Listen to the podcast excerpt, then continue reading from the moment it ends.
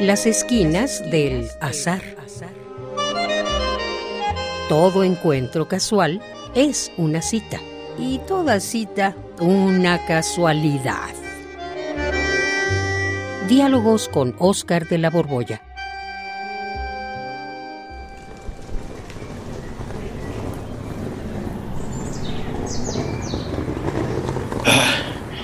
Ay, ay.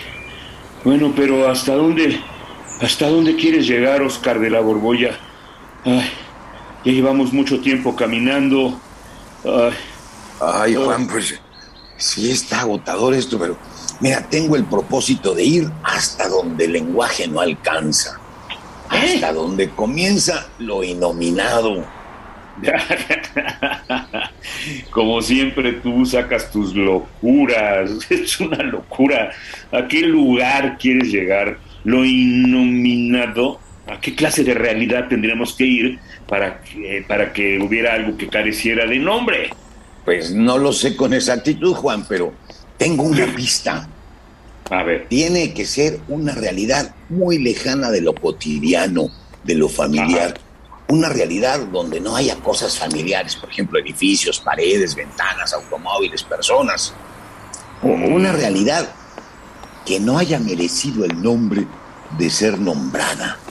Pues Ajá. no forma parte de nuestra vida diaria y, y, pues aquí casi todo tiene nombre. Aunque en muchos casos no lo sepamos con precisión, ¿eh? Muchas veces usamos palabras genéricas. Ay, mira, la verdad no te entiendo nada. ¿Cómo es eso? A ver, mira, te lo voy a decir de la manera más elocuente posible. Cuando uno no sabe el nombre de una flor exótica, pues la llamamos con el término genérico flor. En cambio, cuando uno conoce el nombre, pues la Sí. llamamos rosa, alcatraz, girasol, clavel, gladiola. Eh, eh, estas flores, por ejemplo, yo las distingo muy bien, pero hay unas que de plano no sé cómo se llaman. A ver, tú, por ejemplo, ¿sabes cómo se llaman las flores rojas que dan los colorines? Pues bueno, les dicen espaditas o flores del colorín o no. Pues, pues yo tampoco sé el nombre popular exacto, pero pues sí me sé el científico. Se llaman nada menos que eritrina corayoides. Ahora, eh, eh, eh, eritrina significa rojo y coray, corayoides, que es como el coral. Ajá. Coraloides. Ajá. Sí, cuando no sabemos el nombre preciso, pues todas las flores las llamamos flores. Y lo mismo pasa con ese mundo inconmensurable de los insectos. Yo no sé cuáles conozcas tú, pero yo conozco las hormigas, las arañas, las pulgas, las liendres, pero hay miles de miles de insectos y los llamamos a todos ellos insectos. O sea, esto es un término genérico. O sea, ¿que quieres ir hasta donde no te sirvan ni siquiera los términos genéricos? ¿Eso quieres decir? Exactamente, Juan. Hasta allá quiero ir. Pues no vamos a llegar nunca entonces. ¿Por Pues qué, cualquier por qué cosa no? que nos encontremos en el camino la vamos a llamar cosa, aunque no sepamos de ella. Y precisamente porque no sabemos nada de ella, la llamaremos, pues, cosa.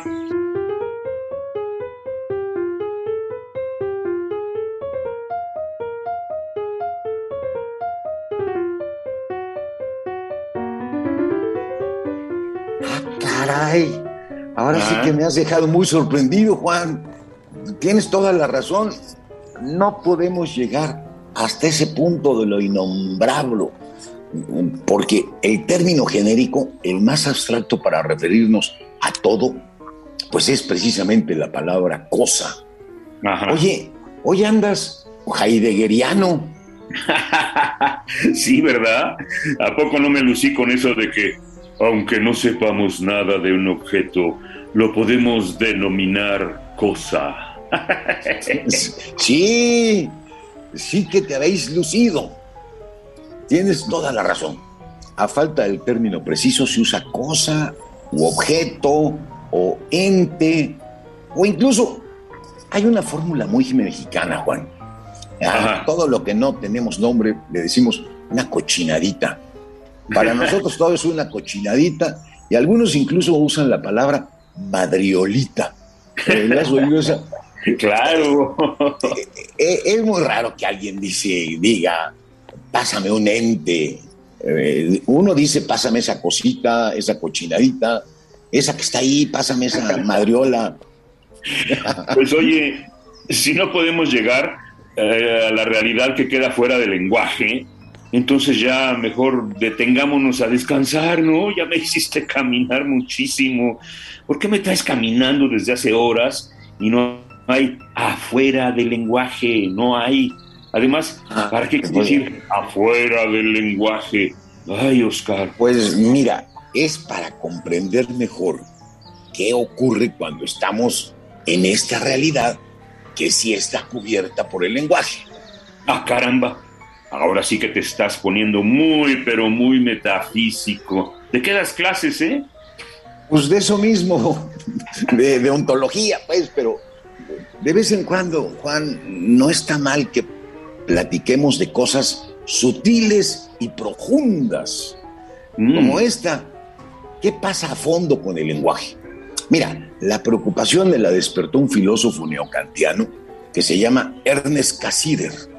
Ah, sí, recuerdo lejanamente que lo escuché allá en la facultad, pero ¿qué dice el tal Cassirer? Pues mira, lo que se conoce de él es la antropología filosófica, pero su obra magna son varios tomos que le llama la filosofía simbólica, la filosofía de las formas simbólicas.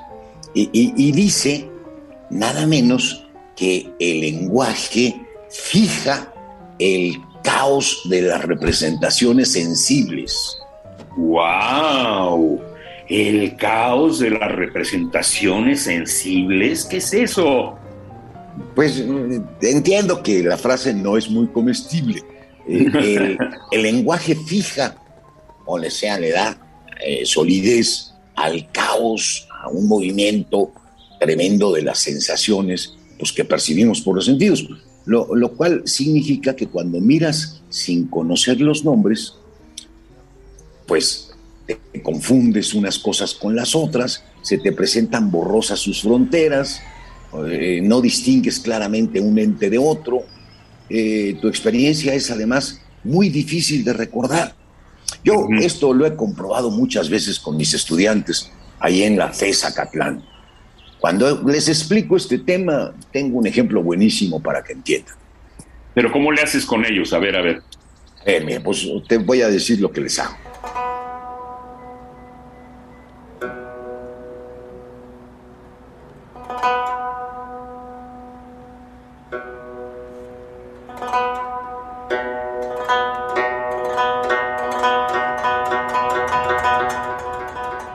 Les escribo en el pizarrón una frase en español muy sencilla.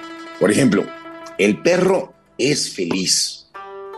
El, perro es feliz son cuatro palabras. Y les pido que vean la frase durante un minuto. Luego la borro.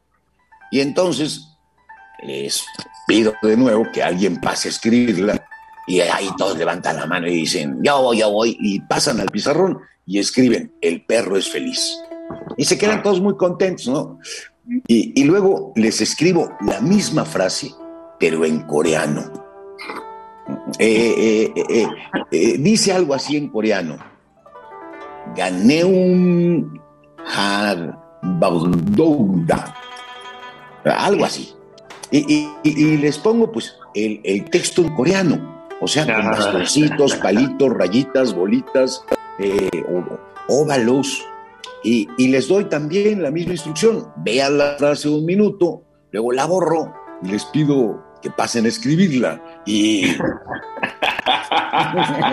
pues claro que salen corriendo. Yo creo que nadie puede. Yo no podría. No, pues yo tampoco. Yo por eso la traigo siempre en una, en una tarjetita la frase, porque no hay manera de retenerla. Pues mira, aquí está la clave. Como nadie puede o no sé si sea alfabeto o, algo así el, del coreano, porque está, te digo, hecho a base de rayitas, circulitos, bastoncitos, que no son completamente extraños y además las combinaciones son muy caprichosas. Pues aunque la, aunque la veamos, no la podemos retener, no la recordamos. Bueno, pues lo mismo pasa con la realidad que está ante nuestros ojos. Y, y conste que la realidad es más compleja que el coreano. Quiero decir, el paisaje que está delante de nosotros, colores, formas complicadísimas, figuras caprichosas, es fijable o lo podemos retener gracias al lenguaje. Distinguimos en ese paisaje pues una silla, la rueda de un automóvil, una flor. El lenguaje dice, dice Casir por esto, que fija el caos de las representaciones sensibles. Ahora sí, ¿ya me entendiste? Ajá, sí. Ajá. Bueno, más o menos. no, te veo muy convencido. A ver, mira, estamos caminando en la calle, ¿no? Sí. Eh, estamos sobre una acera de cemento. Te invito a que nos inclinemos y la miremos de cerca. Sí, sí, agáchate. Ay, ay, ay, ya. De veras que, que, estás ya muy, muy entumecido. Después de lo que me hiciste caminar. pues ve de cerca, ¿qué ves? Ay, pues veo cemento, cemento y que veo que es gris. Ya te diste cuenta que no está tan liso como lo suponías, que está mm. medio cacarizo, que mm. para evitar los resbalones le pasaron cuando estaba fresco una escoba para que quedara una huella. El cemento está repleto de detalles, tiene hoyitos, piedrotas, está rugoso. y, si te fijas con cuidado, está lleno de cositas, es decir, de elementos que no tienen nombre. Cuando miras, miras la calle, la banqueta, pero si miras con cuidado, llegas a un punto en el que la realidad no está bautizada, carece de nombre y entonces es muy difícil retenerla.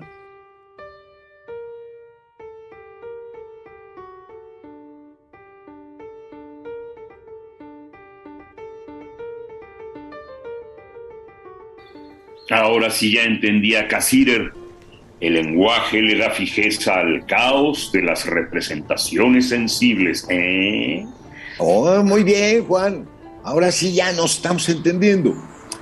Pues ya no tenemos que ir muy lejos para ir fuera del lenguaje.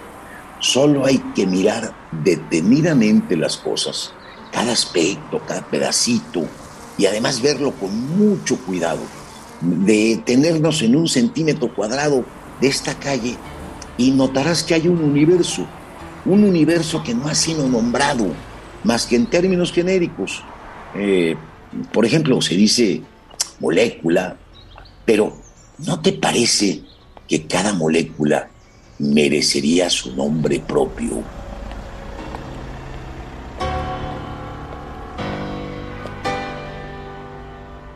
Radio UNAM, en colaboración con la Facultad de Estudios Superiores Acatlán, presentó Las esquinas del azar. Todo encuentro casual es una cita y toda cita una casualidad. Voces, Oscar de la Borbolla y Juan Stack. Producción y realización, Rodrigo Aguilar y Denis Licea. Radio UNAM, Experiencia Sonora.